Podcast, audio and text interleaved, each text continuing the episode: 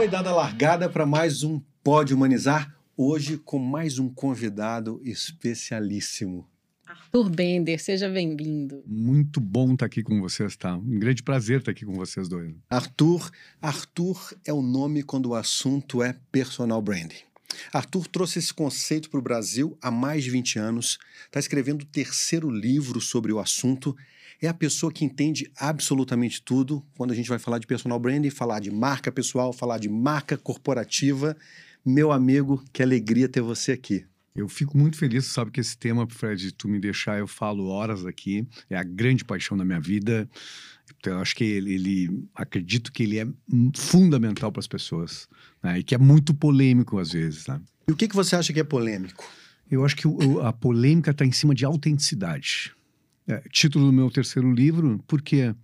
Porque tem uma corrente muito forte hoje é, no mundo inteiro de, de, de buscar sua própria autenticidade num mundo que é falso, um mundo que é fake, um mundo que é volátil, né? que nada é perene. Então, esse discurso é politicamente correto, é bacana. Quem vai dizer que não quer ser autêntico? Todo mundo quer ser autêntico. Só que as pessoas confundem essa autenticidade com não enxergar o outro. E aí a gente pode discorrer muito desse assunto, que é não enxergar o outro na sua vida. E o outro, Fred, não é uma abstração. Sim. O outro é a senhora da padaria, é o senhor do restaurante, é o cara do táxi, é vocês dois aqui na minha frente. Tu entende? Essa, não é uma abstração os outros, né? É, somos seres humanos, né? A gente precisa uns dos outros. E a ideia de ensi, se ensimesmar né? ou seja, de olhar só para si mesmo, de mergulhar em si mesmo e não compreender o outro, é um, é um, é um suicídio. Você acha eu, que falta empatia? É, essencialmente empatia, porque eu acho que a empatia é vestir o sapato do outro, né? olhar as coisas pelo outro lado. E tem um ponto aqui, uma vertente que é maravilhosa, que é eu defendo, que é quando tu percebe o outro à tua volta, quando tu percebe as outras pessoas, é aí que tu realmente consegue te compreender. Porque se não existissem os outros na vida de vocês, vocês não conseguiriam se enxergar. Então eu consigo, respeitando o olhar dos outros, eu consigo entender minhas próprias virtudes e as minhas próprias fraquezas, porque eu tenho para quem olhar. É, e, a, e a lógica que o mundo tem sustentado é não pense nos outros, não olhe para os outros e seja você mesmo. Então a ideia do seja você mesmo, ela é criminosa por uma sociedade que está tensa, que tem lado sempre, e as pessoas cada, cada vez mais mergulhando em si mesmas, não, eu sou assim e o mundo se foda. Individualismo, né, sendo é pre, pre, prevalecendo, mas o que afinal é personal branding? Porque as pessoas confundem muito, e eu queria que você contasse aqui para o nosso público para finalmente é, ouvir da autoridade do assunto, né, Fred? De quem sabe tudo a respeito, para esclarecer e, e, ensinar as pessoas de, de, fato. A ideia, e, e, eu acho que esse é um ponto bastante importante, é muitas vezes a gente domina tanto o assunto, ou gosta tanto do assunto, que, que a gente acredita que todo mundo sabe, né? E, e muitas vezes eu falo em personal brand, as pessoas com um olhar estranho e tal. Uh, então eu tenho defendido a ideia de que é se compreender como um empreendimento, e um empreendimento que tem um rótulo, que tem um nome, que tem um sobrenome, e mais do que isso, tem uma história. É, e essa história é o que nos faz singulares, é o que nos faz únicos, o nosso jeito de fazer, o jeito de compreender as coisas. Então, é fazer gestão desse patrimônio, desse nosso empreendimento, aí, pelo ponto de vista do planejamento, olhar para frente, entender a caminhada, mergulhar em si mesmo, que eu acho que o ponto principal é autoconhecimento. Esse eu acho que é o grande ponto. Me pergunto, para onde começar? Começa nesse mergulho em ti mesmo. Depois te entende no contexto. Aí vem o outro. Ou seja, eu mergulho em mim mesmo, me compreendo com minhas virtudes, com os meus defeitos, com meus talentos, com minhas vulnerabilidades, mas eu também preciso mergulhar em mim mesmo, uh, me compreendendo no contexto. Então, resumindo tudo isso de uma forma bastante simples, é sair do banco do carona da vida. Eu gosto muito dessa expressão. Bonito, eu gostei é, disso. Porque muitos de nós, infelizmente, eu acho que a imensa maioria das pessoas passa pela vida. Passa é simplesmente. É conduzido. Passa, é conduzido pelas circunstâncias. Ou seja, esse olhar sobre ti mesmo. Né? É, eu li há pouco o livro do Sêneca né, sobre a brevidade da vida e fiquei chocado que Sêneca nasceu no século I é, nasceu no ano 1 do século I, morreu no 65, e ele dizia o seguinte: tem gente que envelhece, mas não viveu, só passou pelo tempo. É, o choque quando a gente olha isso é que há dois mil anos essa era a grande discussão. E acho que andar no banco do carona da vida, é, olhando para um filósofo estoico como Senna, é mais ou menos isso. Tu só envelhece, passa pela vida, mas anda como um zumbi. Tem um ah. trabalho que você não gosta, tem convive com pessoas que você não queria, casa às vezes sem querer casar com aquela pessoa. E entra numa máquina maluca que é do, acordo, trabalho, pago o boleto. A corrida do ratinho. É, é, na corrida do, dos ratos, no círculo dos ratos, né? E a vida vai passando e vai passando rápido. A gente olha em retrospectiva, passaram cinco anos e muitas vezes guardando aquela infelicidade. Né? Então, esse olhar sobre si mesmo como empreendimento é, num mindset de abundância, como a gente olha agora, em oposição ao da escassez do passado, a vida não é mais linear como era. Estudo 20 anos, trabalho 40 anos e depois dos últimos 20 anos eu espero o infarto morrer para ser feliz. Então, hoje a gente está dizendo, as pessoas podem ter três vidas. É, uma vida talvez até os 40, dos 40 aos 60 outra, dos 60 aos 90, por causa da longevidade, né? Então, se pensar como empreendimento numa sociedade volátil, é mais ou menos isso. Ter algum olhar intencional sobre o caminho a partir do seu conhecimento. É, Muito Arthur, legal isso. É, quando eu começo a ter consciência, ou em que momento eu deveria ter consciência de que eu sou uma marca? Porque a gente não aprende isso na escola. Muitas pessoas vão passar pela vida sem perceber que são uma marca, sequer deixaram uma marca. Onde você acha que é, o, que é uma fase para a gente falar para os filhos, para a gente observar a nossa família, para a gente falar na nossa empresa? É, existe uma idade para isso? Existe uma fase para isso? Onde é que é eu falo, caramba, eu sou uma marca? Eu acredito, Fred, que é antes de entrar no mercado de trabalho, quando tu já tem alguma consciência de ti mesmo, alguma consciência, não funcionaria com um adolescente, acredito. Tá. Mas eu acredito que quando tá indo para o mercado de trabalho, tu precisa ter essa consciência, né? É, aí começam a entrar todas aquelas perguntas, né? Aqueles porquês, né? Por que eu faria isso se eu não faço ainda, né? Ou por que eu faço isso? E eu conjugo pelo menos umas três perguntas aqui. Ó. Por que, que tu faz? Por que, que tu faz o que faz? Onde faz, por que você faz o que faz, com quem você faz e por que você faz o que faz do jeito que faz. Essas três perguntas meio filosóficas, elas te ajudam a te entender Sim. que tu tem um nome e tu tem um sobrenome. O erro comum é muitas vezes a gente não usar o sobrenome, né? Conheço muita gente assim, só o pré-nome, e o pré-nome tem todos. É. Quantas Denises tem no é, mundo, é, Frederico, Arthur, Arthurs, né? né? É, verdade. Então, é, essa é isso, isso entrada é um no mercado. É um ponto prático da vida, é prático. é usar nome e sobrenome para tentar é, marcar essa diferenciação. E a partir daí, se questionar muito, olhar para a história e se pensar que é um empreendimento. Ninguém nasceu para ser infeliz, concorda? Sim. É como um empreendimento. Viu um empreendimento que não dá certo, né? É. E eu acrescentaria um ponto que eu acho que é muito importante para se compreender com o empreendimento, que é o que eu faço no curto prazo que tem impacto no curto prazo alguém que está entrando no mercado de trabalho hoje, mas tudo que eu faço no curto prazo que tem impacto no longo prazo. É isso que a gente não faz como marca, como empreendimento. Né? Perfeito. A gente acaba tendo uma visão muito curta dos fatos e pensando o imediato, aquilo que vai acontecendo na tua vida. Então eu diria que alguém que tem que se pensar como marca, pensar que esse empreendimento precisa dar certo. Então vem uma série de perguntas, uma série de questionamentos, né? É, em última instância, se incomodar com a sua própria realidade. Perfeito. Não se acomodar. Não se acomodar. Porque é coisa... é muito fácil é, é, as circunstâncias nos levarem à acomodação, né? Pro bem ou pro mal, porque a gente se acostuma muito com o ruim também. A gente se acostuma, se acostuma, com a infelicidade, né? A gente se adapta. A gente se adapta, a gente é. se ajusta e a gente começa a pensar assim, não é assim porque é assim. Então eu acho que muitas vezes até erroneamente tendo uma interpretação espiritual disso, nos leva a uma acomodação de que não, existe um projeto para mim. Se eu sofro uh, uh, no céu, eu vou ter uma libertação e vou, não vou sofrer. Uhum. Né? Ou se eu estou indo é porque esse é o plano de alguém, um plano espiritual. E essa acomodação, assim, esse, esse conforto que existe alguém cuidando de mim, é que me faz muitas vezes não reagir. Né?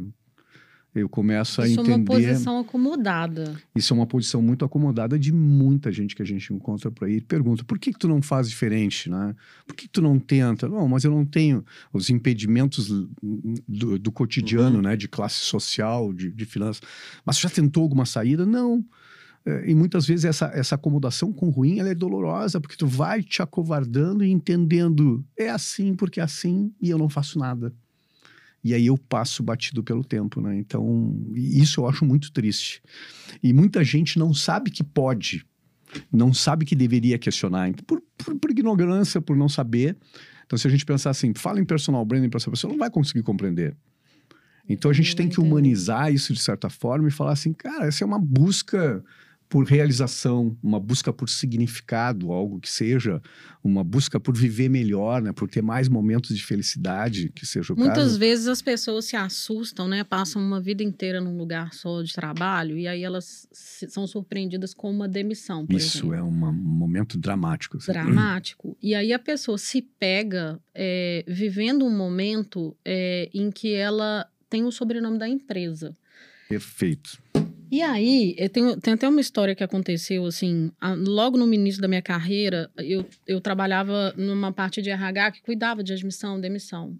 Teve uma pessoa que foi desligada, e aí a gente viu, a segurança avisou o RH que essa pessoa estava voltando todos os dias para a porta da empresa. A gente ficou preocupado e chamou essa pessoa para conversar.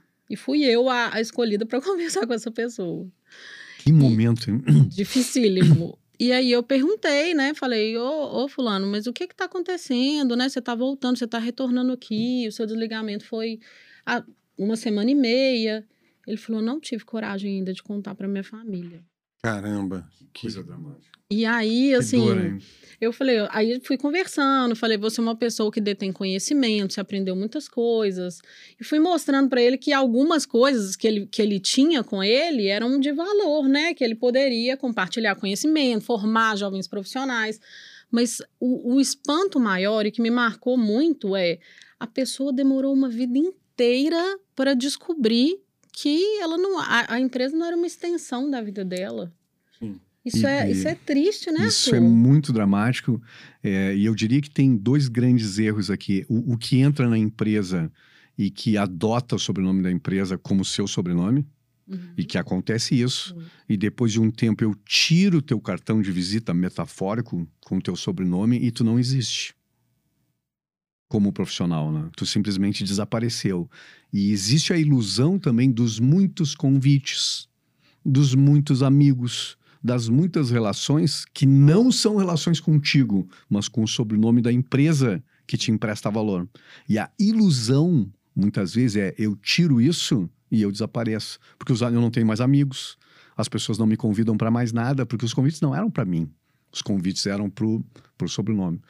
Tem uma, uma frase que eu usei muito dolorida no livro Personal Branding, que eu falo isso, que é, é uma metáfora para essa situação, que é o cachorro não abana o rabo para ti, mas por prato de comida que tu tem na mão. Isso é, é dolorido, é né? E, é e, porque muitas vezes tu acredita que essa, essa glória, essa atração, essa veneração, muitas vezes é para ti, não é para ti. Então, acho que isso é um ponto, né? E, e, o, e o segundo grande erro é acreditar que tu está numa grande empresa e que essa empresa vai cuidar de ti. E tem uma coisa bastante dolorida aqui, bastante direta, que não me, não me interpretem mal, mas as empresas não nasceram para cuidar das pessoas. Não me interpretem mal, tá? Sim, sim. Porque muitas empresas tratam muito bem as pessoas e cuidam muito bem das pessoas e entendem o valor das pessoas.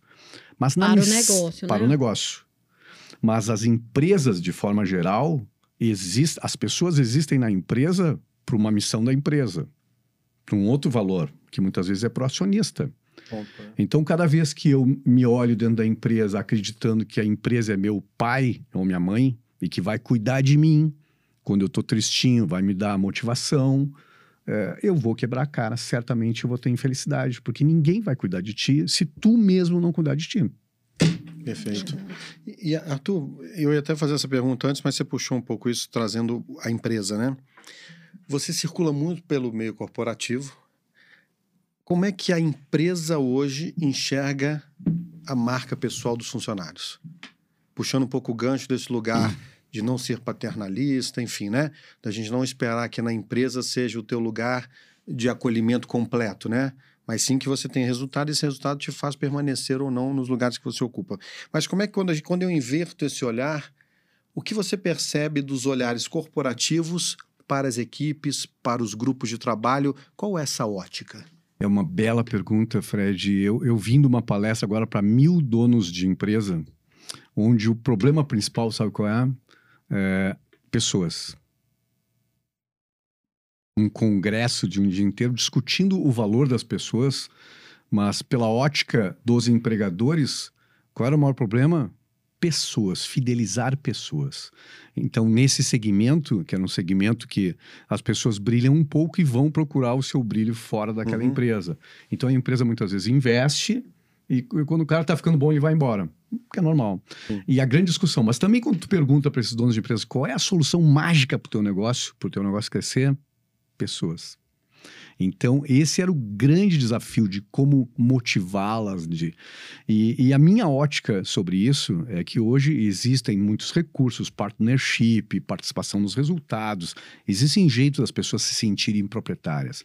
Mas o grande erro, acho que, das empresas é, são dois olhares muito comuns que a gente já usou, que é vista a camisa da empresa. O segundo olhar, pense como dono. Agora, se você não ganha como dono. Entre nós, entre nós brincando aqui. Então, se pensar como dono, me dá o carro do dono, me dá a casa do Sim. dono, que eu vou começar a pensar como dono. É. E é uma ingenuidade tu acreditar que alguém né, que essa ganha um frase, salário né? mínimo, que essa frase vai, vai tocar a pessoa e dizer, ah, não, eu tenho que pensar como dono nessa grande empresa com 10 mil funcionários. É, então, é, falei muito sobre significado, né? Porque eu acredito muito que é, principalmente os millennials, principalmente as novas gerações, estão em busca de algo maior do que grana. E eu diria que são três coisas: oportunidade de aprendizado, oportunidade de crescimento, oportunidade de reconhecimento. São essas três coisas aliadas. Bom, pode dar participação nos resultados, pode dar participação nos lucros, mas são essas três coisas que vão segurar essa geração. Porque é um lugar onde eu posso aprender um lugar onde eu posso crescer e o ser humano gosta de reconhecimento Sim. também. E esse reconhecimento não é só grana. Então a ideia de só dar grana não funciona mais, funcionou com a minha geração. Então tu te sacrificava e ficava num lugar que tu não gostava por conta do dinheiro e que a gente chama de algemas de ouro, né? É, correntes então, não, de ouro, é, algemas de ouro. Eu não troco essa posição porque a minha vida, o, o meu caminho dos ratos aqui está dependente disso e eu vou até o infarto, eu até a morte. Eu vou romper com ele Sim. porque ele me não beneficia. Isso tá aí, eu estou infeliz, mas eu preciso continuar infeliz porque eu não tenho como sair dessa armadilha, né? Essa geração eu acho que está querendo uma coisa diferente. E eu e acho que outros valores, porque outros eles valores. não têm sentimentos de eu preciso ter. Eu preciso ser. É isso mesmo. Né? E aí. Que vem dessa oportunidade de crescer, é. de aprender, de sentir que aqui eu posso ser uma pessoa melhor, né? É. E, e que eu estou fazendo. Mundo, e né, contribuir para o mundo, porque eu acho que tem muito isso, na né, Fred? De estar fazendo alguma coisa mecanicamente é, e entender qual é a minha grande contribuição. Tem alguns serviços que são malucos dessa forma. Se tu, se tu olhar só pelo dinheiro, Sim. não paga. Não, não, não vale isso, né? Você acha que hoje talvez essa a não consciência da, do teu poder como marca tá porque a vida nos demanda tanto e nós muitas vezes somos ensinados e doutrinados a buscarmos cegamente o resultado? Isso nos afasta de um olhar mais inteligente, mais tranquilo. Sim, Você acha que essa busca feroz é... Tu toca num ponto maravilhoso, Fred, que eu acho que essa busca do resultado pelo resultado é, vem desse mindset da, da, da, escassez, que é o mindset passado, que o Simon Sinek chama de jogo finito. Ou seja, é, ele tem, ele para, tem perdedores e vencedores, né? E no mindset da abundância, eu posso crescer, vocês dois podem crescer. E, e por que, que nós três não podemos vencer? Por que, que eu tenho. Tem uma frase célebre, um slogan da Nike dos anos 80, muito infeliz, que diz o seguinte: você não ganhou a prata, você perdeu o ouro. Essa é uma mentalidade da, da escassez. Sim. Essa é uma mentalidade da escassez. Entende? Eu não valorizo é, é a prata menor. porque é. eu fiquei menor, eu tinha é. que ganhar é que eu o tenho que ser maior que o outro, né? Isso dá uma, uma, é. uma, sensação de que tu nunca conseguiu chegar e nunca vai chegar. E aí o que o Simon Sinek propõe é a vida não é um jogo. O, jogo termina na morte. Mas é, qual é o pai vencedor? Qual é o marido vencedor? Qual é o profissional vencedor? Em que momento eu digo que eu sou vencedor? É um e é jogo. É cruel consigo mesmo, é cruel, né? É cruel. Porque sempre alguém vai ganhar, alguém vai perder. Então tem um ponto importante aqui nesse, nesse novo mindset que é a autoridade que a gente constrói hoje vem de dar. É, no mindset da escassez vinha de esconder. Ou seja, eu fui criado, talvez vocês também, sim, com a ideia, informação é poder. Sim. Informação o é cara poder. assim, não tira férias, porque senão vão descobrir que tu é. não faz porra nenhuma aqui. Então, sim, é. o cara não tirava férias é. para parecer importante, né? Ninguém então, me substitui, né? Então, quando eu escondo o jogo e vocês dois escondem o jogo, o, o negócio fica menor. É. Agora, quando eu compreendo as vulnerabilidades de vocês, vocês compreendem a minha, a gente tem possibilidade de se ajudar. Aí precisa o que as empresas estão chamando de segurança psicológica, né? Onde tem um clima onde as pessoas não ficam disputando suas belezas só falando das suas forças. Qualidade. Mas as pessoas sentem que podem expor suas vulnerabilidades. E é só entendendo as suas vulnerabilidades. Olha o outro de novo que a gente iniciou falando lá. Claro. Só quando eu não entendo a vulnerabilidade do outro é que eu posso ter condição de pensar que nós três podemos se ajudar e a gente pode construir alguma coisa legal, né? Então, entenda assim, as, o mundo empresarial está sendo sacudido por essa lógica. Não adianta mais só dar grana, eu tenho que dar alguma coisa mais de significado. Sim. E, ao mesmo tempo, a gente está derrubando uma lógica cruel que sustentou as empresas, talvez, nesse século, que é olhar o seguinte, eu quero pagar o menos possível, é um jogo de oposição. E quem trabalha para mim quer ganhar o máximo eu quero extrair o máximo de valor de ti e pagar o menos. Sim. E vocês querem trabalhar o menos possível e ganhar o máximo é um jogo de oposição, é um jogo Total. de perdedores. É, uma, é uma, uma, um cabo de guerra. É um cabo de guerra. E, e, essa é a tensão o tempo todo que vem sustentando as empresas até esse momento. Né? E sabe que você falou uma coisa? A gente vem, vem para uma era agora de compartilhamento, né? E sai da era da escassez. Colaboração. Cocriação, cooperação são as coisas mais modernas hoje, mais né? Modernas. Nesse mindset de abundância. É. A geração dos baby boomers, que são os nossos pais, né? Eles vêm do pós-guerra para essa coisa de acumulação de patrimônio, segurança meu, financeira. Meu, meu, né? Transmite isso para a nossa geração, que é a geração X e Y. Só que já começou a, a chegar um momento em que os recursos também não são infinitos. Se a gente não mudar a nossa forma de viver com em sociedade, a gente vai ter uma escassez rápido. Sim. E aí vem a geração milênio e Z já mudando essa, esse pensamento, porque o que eles vão herdar é o que a gente está deixando para eles. Sim. Se eles não entenderem que o mundo é de compartilhamento, mas tem um, um, um problema nisso aí, Arthur. As lideranças das empresas são das nossas gerações. Geralmente são mais velhas e, e tá, a mente ainda é o mindset, é o mindset da escassez. E qual então, é o segredo um, dessa tu, mudança? Tu, tu tem um choque muito grande aqui é. de alguém que quer esconder, uh, que entende linearidade, que entende disciplina, porque todos nós fomos educados. Sim. Quem é mais velho foi educado assim. Bom, o chefe manda, eu obedeço. É, e até Manda mesmo, quem pode, obedece quem tem juízo. Esse é um belo ditado antigo, antigo. Né? Um, um, ruim ditado, mas é um ditado antigo. Mas uh, aí a gente encontra situações onde o sujeito está fazendo uma coisa que ele não concorda, mas ele foi mandado, então eu obedeço e faço, né? Então, na escala hierárquica vertical, isso é destruidor. Então, a gente está derrubando isso, fazendo algo linear, né?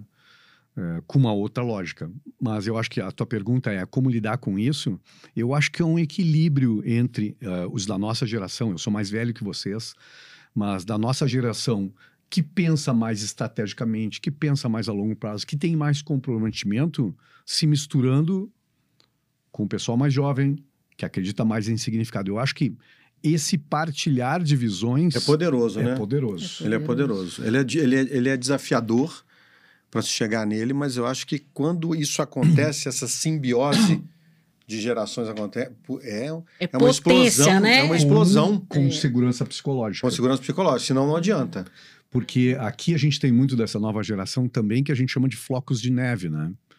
Ou seja, é, não pode receber não. É, se diz floco de neve, a metáfora para tocou, se desmanchou, uhum. né? É boa Mas essa. não, não aguenta a frustração.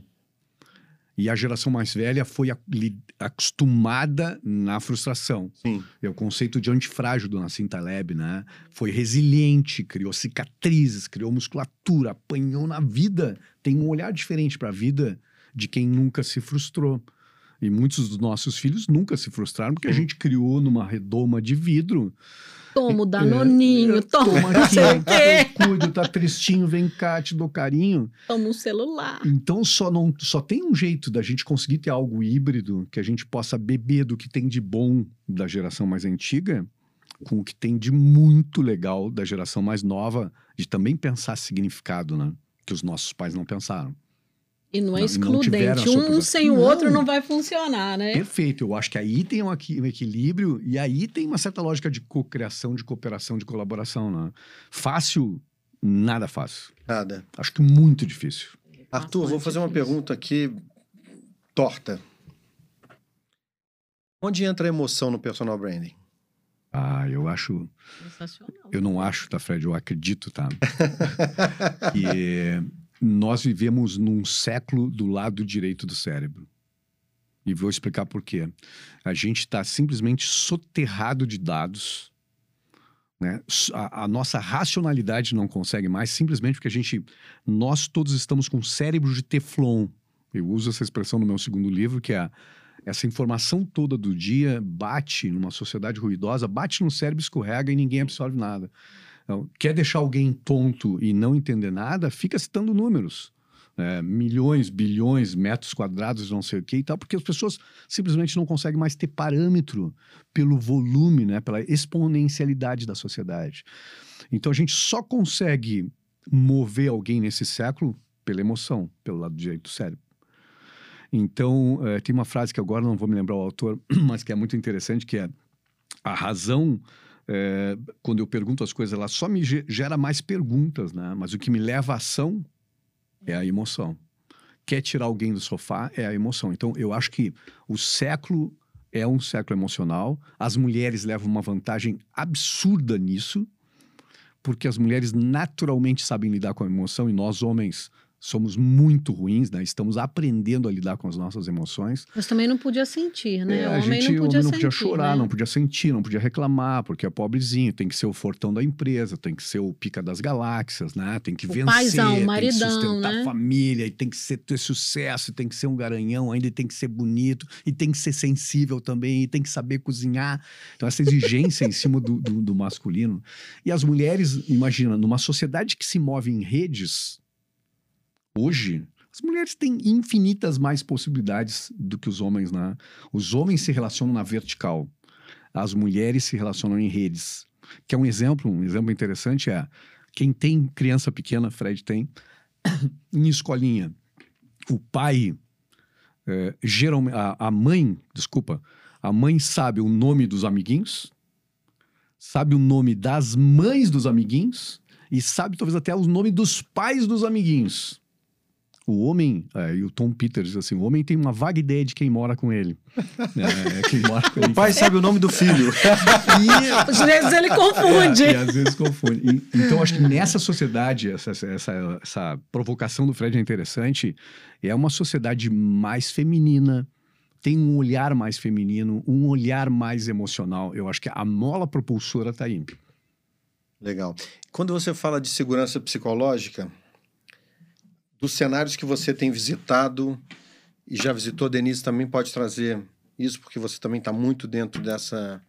O que, que vocês percebem de evolução ou involução nesse momento que a gente está vivendo em relação à segurança psicológica? Porque a gente vem. É...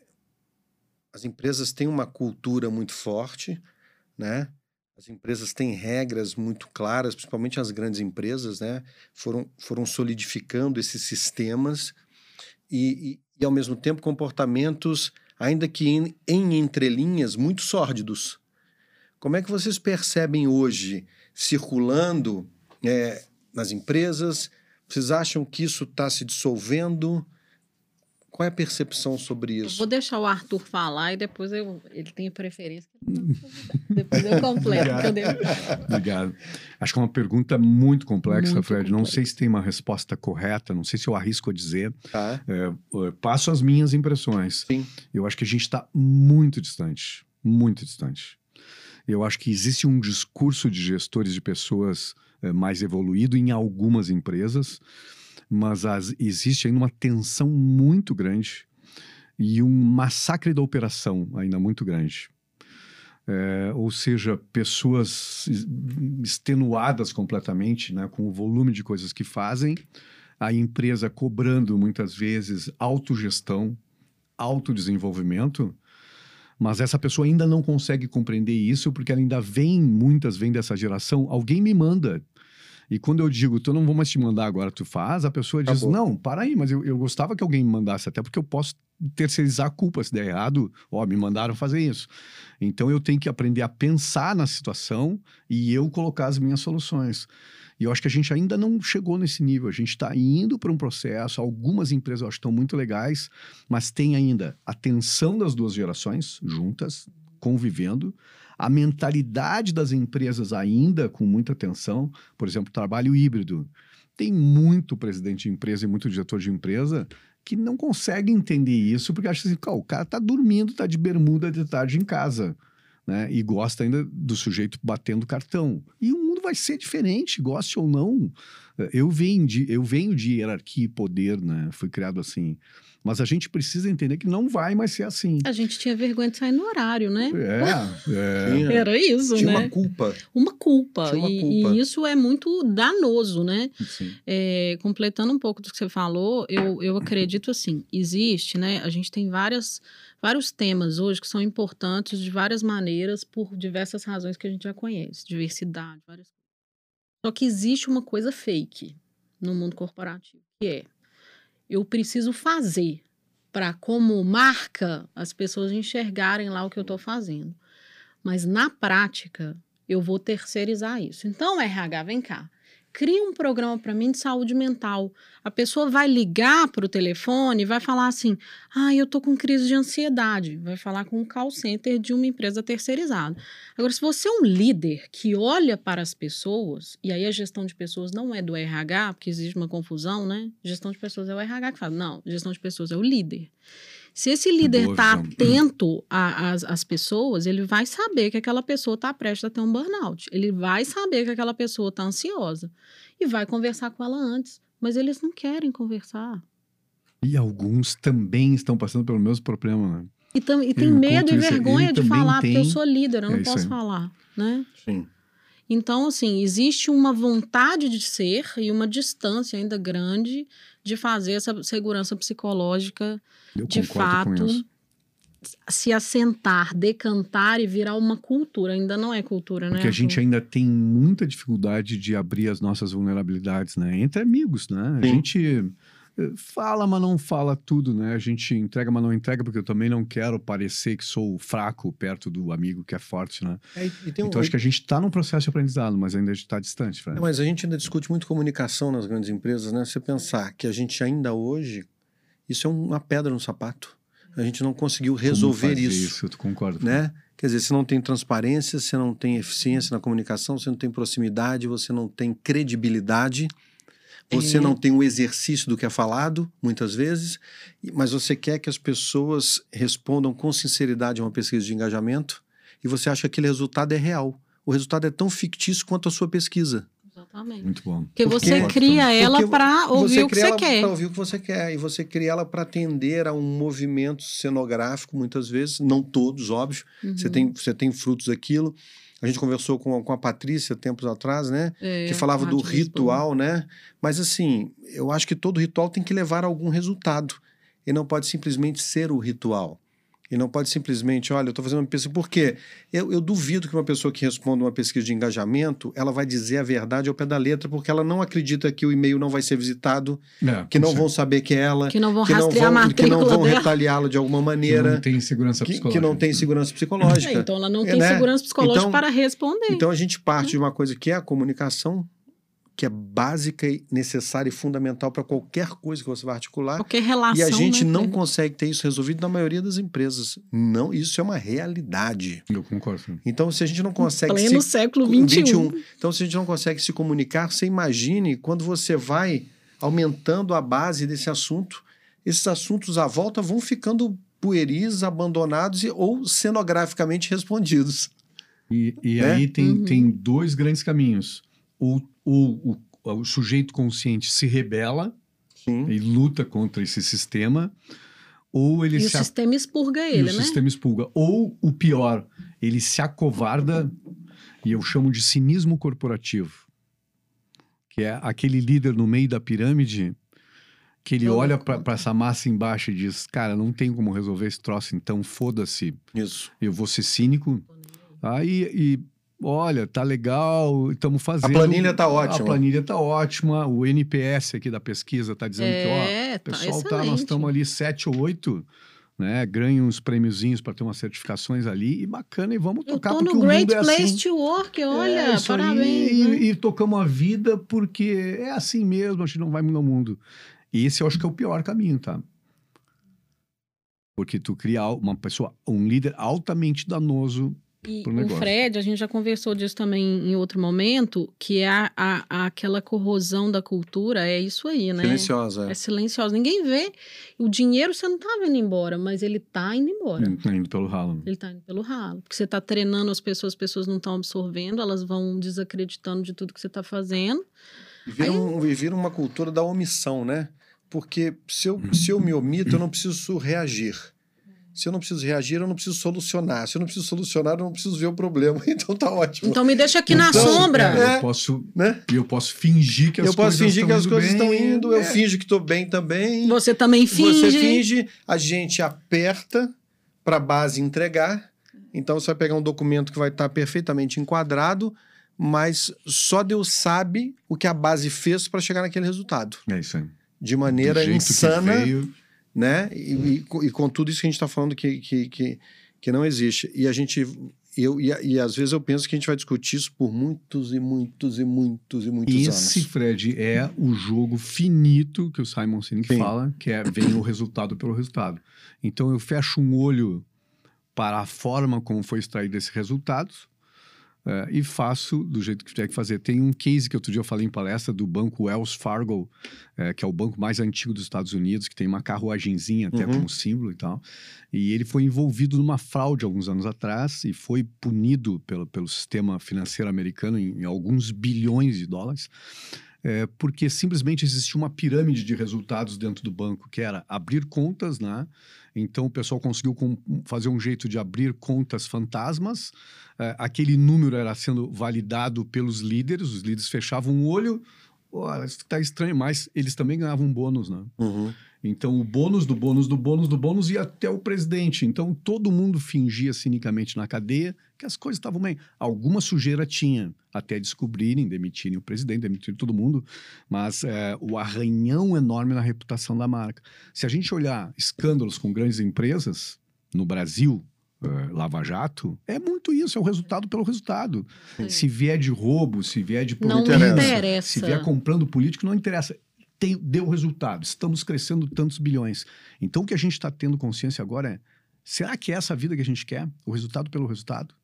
O resultado financeiro deveria ser o resultado, desculpe a, a, a cacofonia, de alguma outra coisa Sim. Que tenha mais sentido e significado. E onde a Claro, gente não, desenvolve cara. as pessoas dentro disso, né? Porque eu, eu, eu acho que tem um outro ponto pavoroso aí, é que dentro dessa engrenagem esmagadora, as pessoas vão sendo destruídas, as carreiras vão sendo destruídas, E os sonhos, infeliz, os né, desejos, né? De, de, de crescimento, de pessoas infelizes.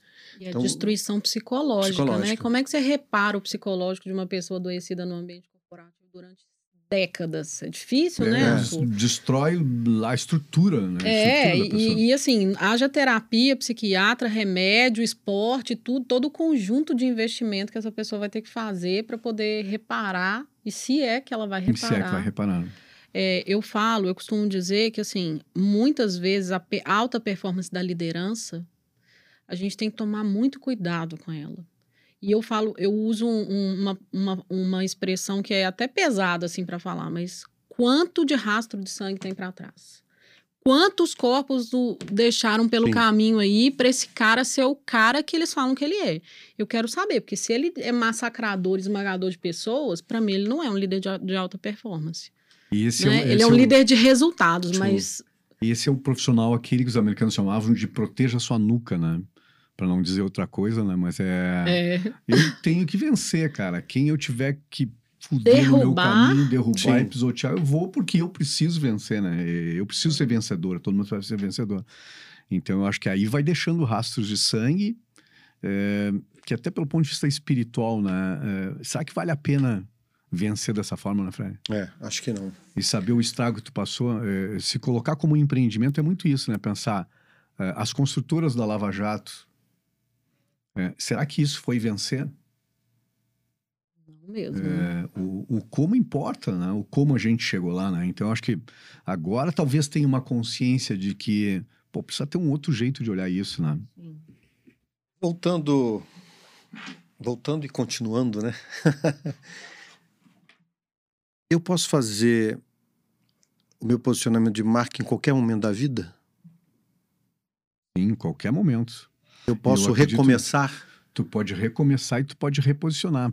Fred, isso eu, eu te garanto assim, não existe gênero, classe social, sexo ou idade para um reposicionamento.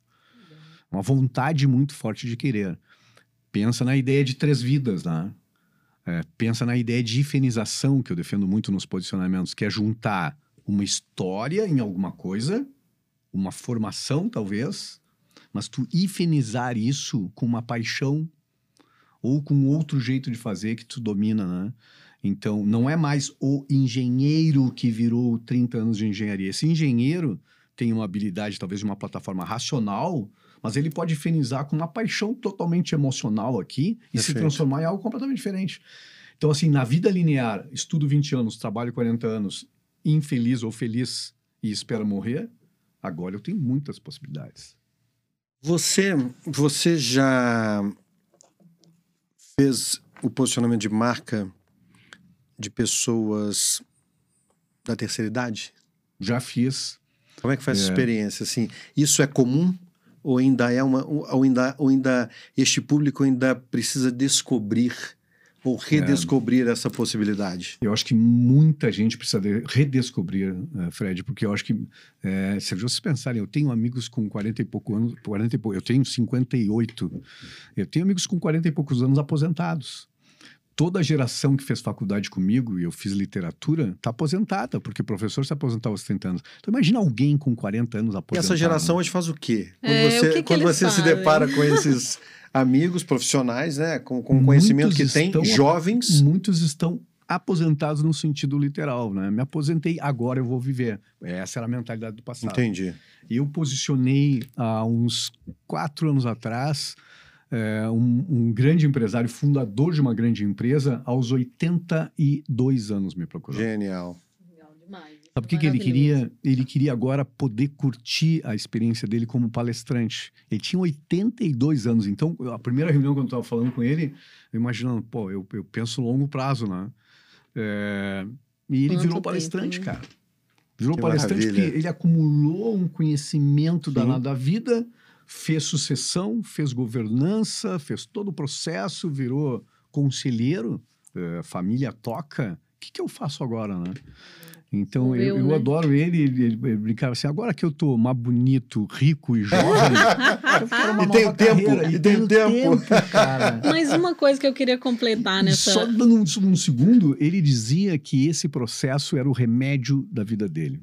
Olha que interessante isso. Cada palestra, a gente ficava preocupado com ele, pois, pô, uma pessoa de 80 e poucos isso anos. Isso dá um tem, livro, hein, Arthur? Tem que ter cuidado. É maravilhoso. Isso dá um livro maravilhoso só para esse público. Ele dizia o seguinte: que é ó, fantástico. Isso fantástico. é uma vitamina. Eu, três dias antes da palestra, eu tô incrível. Eu levanto às seis da manhã, fazia ginástica. Ele disse: depois da palestra, eu vivo uns três, quatro, cinco dias. Em êxtase. Em êxtase. Ai, ganhando vida. Remédio melhor pra vida que esse, né? Maravilhoso. Isso é fantástico. Ganhou vida no jogo, né? Ganhou vida no jogo, é, tá lá ganhando vida. Ganhou as vidinhas no queria é dar palestra legal. toda semana para ficar feliz, né? Eu acho que isso é bacana. Dá um livro, tá? Porque é. muita gente... E é muito bonito. E muita gente aos 50 anos, né? Tá encerrando a carreira, tá botando o pijama, né? É. É uma. Não precisa, é, é um desperdício de conhecimento. Imagina a capacidade, eu diria assim, aos 50 anos, tu tá no ápice da, da do intelectual, né? Tu pode estar. Tá, tá, é, não tão bem fisicamente, mas o ápice da, da, da, do intelectual.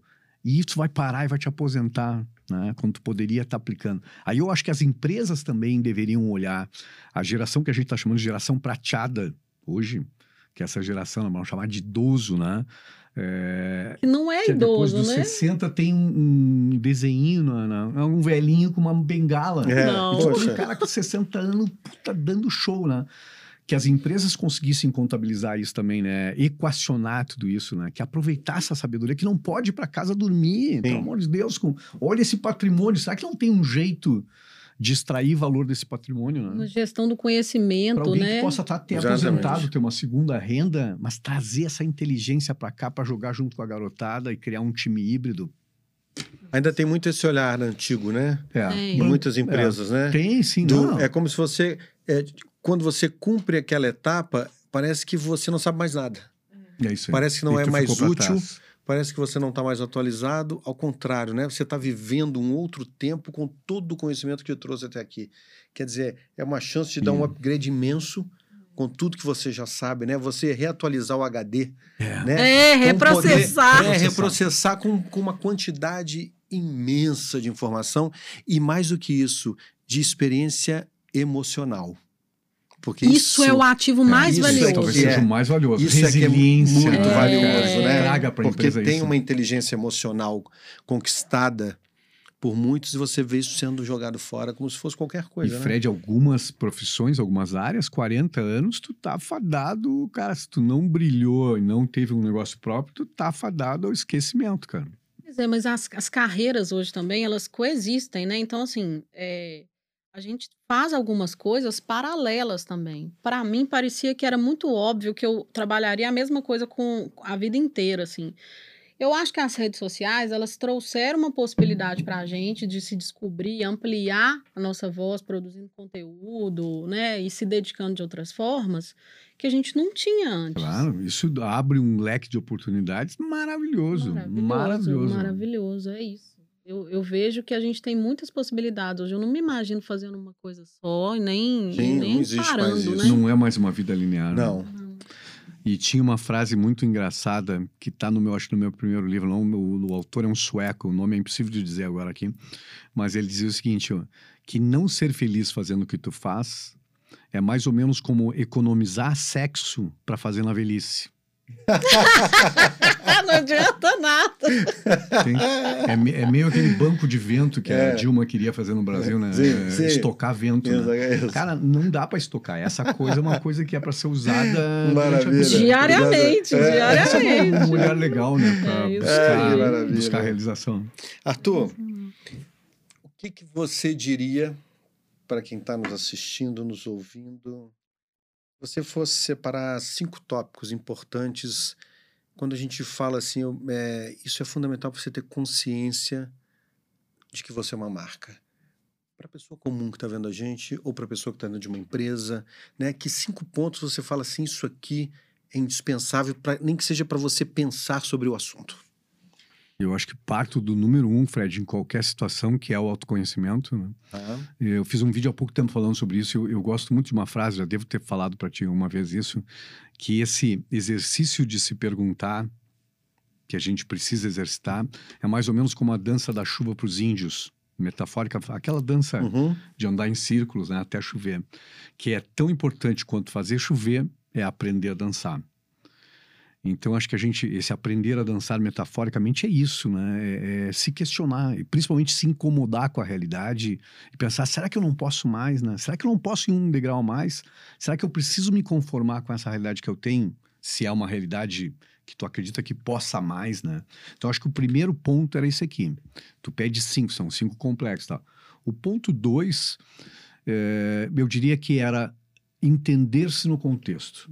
Talvez esse seja o ponto mais crítico das pessoas esclarecidas, Fred. Tá. Surpreendente. Das pessoas Caramba. esclarecidas, tá? Entender-se no contexto. Eu acredito muito na ideia, né, que é, é, cada um de nós e suas circunstâncias, né? Então eu preciso entender, não moro sozinho, não vivo sozinho. É, pessoas precisam de pessoas, como defende o, o, o Joel J, né? A gente sabe disso. O ser humano, desde o tempo das cavernas, é, se une em rede, né? Senão teria sido dizimado nas savanas da África, né? Quando desceu das árvores. O homem só sobreviveu porque tinham outras pessoas juntas para poderem se proteger. Então, acho que o primeiro é autoconhecimento, esse, esse exercício de se perguntar. O segundo é esse olhar de se compreender no contexto. O terceiro é ter um projeto de vida. Eu acho que ter alguma visão, algum desejo, algum sonho, né? Que, que seja maior do que comprar a casa, o carro, pagar as contas, tá? Que eu acho que é mais é, do que material. É, mais né? do que material. Alguma coisa com relação, com, com, com reconhecimento de si mesmo, né? Com alguma coisa como realização. Perfeito. Uh, esse eu te disse três, né? Três. Eu diria que o quarto, e, e muita gente que fica nessa história do, do, de dentro de uma grande corporação, né? É entender que eu posso ser parte de uma engrenagem, e assim mesmo eu encontrar sentido e significado na minha vida. Né? Perfeito. É, eu posso ser parte de uma grande organização abrindo portas, mas entender que as portas precisam ser abertas e que minha função realiza alguma coisa. E eu posso fazer com maestria, com alegria. Isso, Perfeito, né? com excelência. Com excelência, né? E eu posso ser o maior é, cara de que abre portas, o mestre em abrir Sim. portas, né? Então acho que isso é bastante complexo, porque muita gente se perde por aí. E eu tenho um olhar de que qualquer profissão que a gente imaginar com um olhar pequeno, elas ficam tediosas. Hum, pensa em cirurgião, né? passar horas. É, se a gente não der uma coisa grandiosa para o nosso olhar precisa ser grandioso obra. E eu acho que o último ponto, o meu quinto ponto, é realização. Acredito, Fred, que em algum momento da vida é, a gente pode ter ganho dinheiro, a gente pode ter construído patrimônio, mas em algum momento, se não aconteceu ainda, vai acontecer, que é eu me perguntar por quê, né? É, por que, que eu vim fazer, o que, que eu vim fazer nesse mundo, né? O que marca eu estou deixando nesse mundo, né? Ou o que, que realmente fez sentido para minha vida? Porque eu acho que a gente só se enxerga na obra. É, e acho que tem uma doença hoje das selfies, né? E quanto mais a gente se olha pelas lentes e se enxerga invertido no espelho, menos a gente se conhece. E a gente começou a olhar muito pela gente, pelos equipamentos, né? pela, pela imagem. E eu acho que esse olhar precisa ser do que, que eu transformei, né? o que, que eu venho fazendo, o que, que realmente faz significado. E aí é uma coisa filosófica, né, cara? Eu vim na vida fazer o quê? E gosto muito da ideia de que esse legado que a gente fala é ter histórias para contar, em última instância, na velhice, né? Olha que chato tu ficar velho. Não ter nada para compartilhar. Não ter nada para contar e dizer assim: ah, que merda, porque eu vivi no governo tal, que foi uma merda, no outro governo que não deu, a empresa não me reconhecia, eu o sou mundo um pobre estava contra mim e eu não fiz é. nada. Eu simplesmente, cênica, passei pela vida Exatamente. e não vivi. E não fui protagonista da não minha história. Não fui protagonista né? nem da minha própria história. Né? É. Não deixei é triste, marca né? nenhuma e Isso é passei é incólume. Perfeito. E invisível. Denise quer fazer alguma pergunta mais para o nosso querido Eu quero Arthur pedir Bender. um pensamento final para compartilhar com o nosso, nosso público. Eu tenho, acho que tem, tem me sustentado duas frases que eu gosto muito, assim, que eu acho que são pensamentos uh, fundamentais. Uh, e essa é uma frase, eu falei há pouco tempo na, na Fernanda Toquedo, nossa amiga, eu falei uhum. para ela essa frase, eu gosto muito, que é: seja qualquer coisa na vida, só não seja medíocre. E essa é uma frase atribuída à mãe da fundadora da rede The Body, da, The Body Shop no Mundial, Anita Roddick. E ela diz que ela, no livro ela conta que ela passou a vida inteira ouvindo isso da mãe. Cara, e essa mulher tem uma história transformadora de. Ela não se dizia uma empresária, ela se dizia uma ativista, uma inglesa maravilhosa. Então a frase é essa: seja qualquer coisa na vida. Só não seja medíocre. Só não seja medíocre. Maravilhoso. Maravilhoso. Maravilhoso. Arthur, muito obrigada pela sua presença.